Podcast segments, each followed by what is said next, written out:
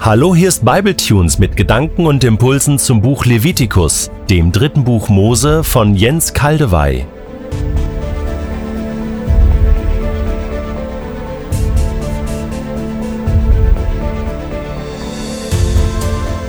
Liebe Hörer, wir sind nun bei Levitikus 13 bis 14 angelangt. Zwei Kapiteln, die es in sich haben. Sie behandeln den Umgang mit Auserziehen bzw. mit dem Aussatz. Bevor wir in den Text einsteigen, möchte ich euch mit einigen einleitenden Bemerkungen auf diesen langen Abschnitt vorbereiten. Er ist in seiner Symbolik so gehaltvoll und gewinnbringend, dass wir uns mehrere Bibletunes lang damit befassen werden. Zahlreiche Wahrheiten und hilfreiche Verhaltensrichtlinien werden uns in symbolischer Form mitgeteilt. Lasst euch drauf ein. Der Aussatz war damals eine nicht seltene Erkrankung. Die uns heute vertraute Lepra ist aber nicht gemeint, höchstens am Rand, sondern bestimmte Formen mehr oder weniger harmloser Hautkrankheiten. Ausschläge, Allergien oder auch tiefere Geschwüre oder Wucherungen. Sie konnten hartnäckig sein, chronisch, aber auch bald wieder verschwinden. Ähnliches gab es auch bei Kleidern oder Häusern, da würden wir heute eher von Stockflecken oder Schimmel oder Pilzbefall sprechen. Wenn so etwas auftrat, musste es von den Priestern sorgfältig und wiederholt untersucht und diagnostiziert werden. Anhand von bestimmten Merkmalen wurde die Störung der Haut oder Oberfläche als etwas eingeschätzt, was den Menschen, die Kleidung, das Haus unrein machte oder eben nicht. Der Aussätzige wurde aus der Gemeinschaft der Menschen ausgeschlossen und durfte auch nicht mehr am Gottesdienst teilnehmen den Vorhof der Stiftshütte und später des Tempels nicht mehr betreten, kann Opferfleisch mehr essen und so weiter.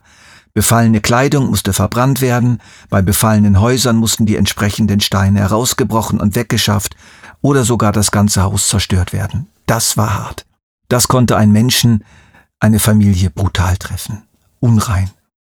Wir sind dieser Unreinheit bereits begegnet bei den unreinen Tieren, deren Verhalten nicht den ethischen Normen Israels entsprach, wir sind ihr begegnet bei dem Wochenfluss nach der Geburt, der auch nicht der Normalität entsprach, im Empfinden der Menschen. Wir begegnen ihr hier bei bestimmten Abnormalitäten der Haut, der Kleidung, der Wände von Häusern. Unreine Tiere durften nicht gegessen werden. Mütter, die geboren hatten, durften wegen des Wochenflusses zunächst keinen Kontakt mit anderen haben und mussten nach sieben Tagen noch für weitere Wochen daheim bleiben. Und von Aussatz befallene Menschen wurden als unrein ausgeschlossen. Was soll denn das, diese Unterscheidung zwischen Reinheit und Unreinheit? Warum, Gott, hast du so viel Gewicht darauf gelegt? Ich finde, du mutest den Menschen ganz schön viel zu damit. Ich habe für mich einigermaßen befriedigende Antworten gefunden, doch sicherlich sind es nicht die einzigen. Levitikus wurde zuerst einmal natürlich für die Leute von damals geschrieben. Für das frisch gebackene, junge, unreife, von Gott erwählte Volk Israel, welches umgeben und beeinflusst war von zahlreichen Götterkulten anderer Völker. Und jedes Volk hatte meistens seinen Hauptgott neben einigen anderen. Israel hingegen hatte durch Offenbarung und durch gewaltige Wunder und Zeichen nun auch seinen Gott bekommen, aber als den einzigen Jahwe, der ich bin, der ich bin, der ich bin für euch da der, der sie aus Ägypten herausgeführt und durchs Rote Meer hindurchgebracht hatte, der ihnen auf dem Berg Sinai erschienen war und dessen Herrlichkeit sie nach der Einsetzung der Priester eine kurze Zeit sehen und spüren durften.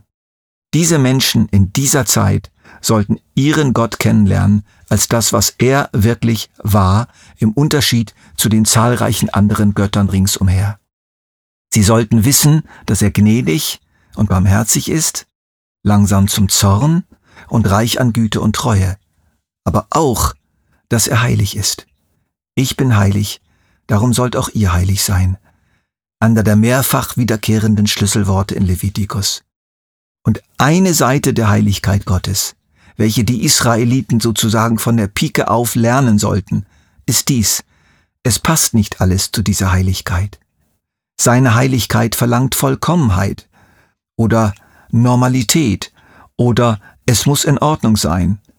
Es darf nicht gestört sein, es darf nicht kaputt sein, es darf nicht hässlich sein. Die Israeliten sollten erzogen werden zu einem gesunden Respekt vor einem erhabenen und vollkommenen Wesen, welches nur das in seiner Nähe dulden kann, was schön ist, rein, in Ordnung, fehlerlos.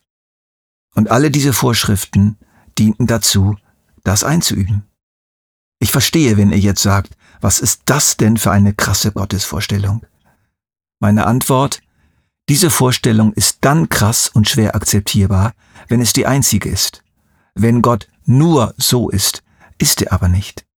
Er ist eben auch gnädig und barmherzig, langsam zum Zorn und reich an Güte und Treue. Er ist der Gott, der das Elend seines Volkes in Ägypten gesehen hat, der es gespeist hat in der Wüste, der ein wunderbares Land als Wohnort bereitet hat, der seinem Volk Priester geschickt hat, die vermitteln würden zwischen dem Heiligen und Unheiligen, und der auch Mittel und Wege bereitgestellt hat, dass das Unreine, Unschöne, Unvollkommene wieder annehmbar werden kann.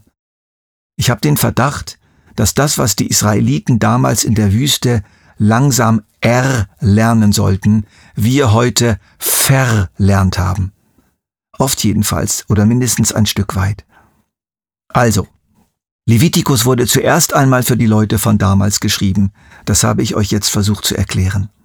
Es wurde aber auch für heute geschrieben, für die Zeit der ersten Christen, für alle Christen zu allen Zeiten und auch heute. Ich erinnere euch an 2. Timotheus 3, 16 bis 17, denn die ganze heilige Schrift ist von Gott eingegeben. Sie soll uns unterweisen. Sie hilft uns, unsere Schuld einzusehen und wieder auf den richtigen Weg zu kommen und so zu leben, wie es Gott gefällt. So werden wir reife Christen und als Diener Gottes fähig, in jeder Beziehung Gutes zu tun. Und so fragen wir uns, worauf der Aussatz symbolisch und prophetisch zeigt.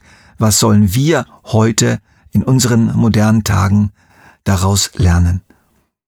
Es ist ja nicht so, dass der Aussatz, wie wir sehen werden, ein tödliches Vergehen war, eine Gräuelsünde, um diesen Ausdruck mal zu verwenden, eine Todsünde, ein Ausdruck aus der katholischen Welt oder etwas, was total ausschließt aus der Gemeinschaft mit Gott und den Menschen. Der Sprechkontakt mit Aussätzigen war weiter möglich und auch ihre physische Versorgung. Sie durften weiter wohnen bleiben im Land, nur eben außerhalb der zentralen Wohnsiedlungen. Sie galten weiterhin als Mitglieder des Volkes Gottes. So definiere ich jetzt mal den Aussatz symbolisch als alles, was die Gemeinschaft mit Gott und Menschen stört, einschränkt, behindert, trübt, ohne dabei die Gemeinschaft völlig zu zerstören und völlig abgetrennt zu sein von Gott. Ich wiederhole. Aussatz ist ein Symbol für alles, was die Gemeinschaft mit Gott und Menschen stört, einschränkt, behindert, trübt ohne die Gemeinschaft völlig zu zerstören und völlig abgetrennt zu sein von Gott. Mit diesen einleitenden Bemerkungen im Hinterkopf steigen wir in der nächsten Episode in den Text ein.